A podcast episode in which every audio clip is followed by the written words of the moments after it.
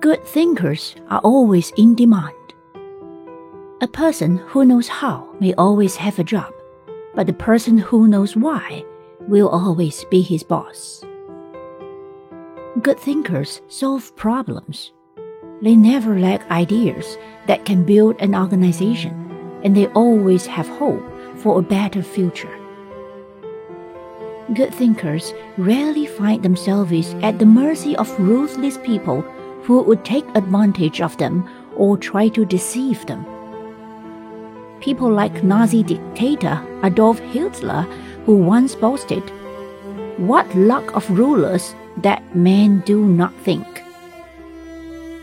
Those who develop the process of good thinking can rule themselves, even while under an oppressive ruler or in other difficult circumstances.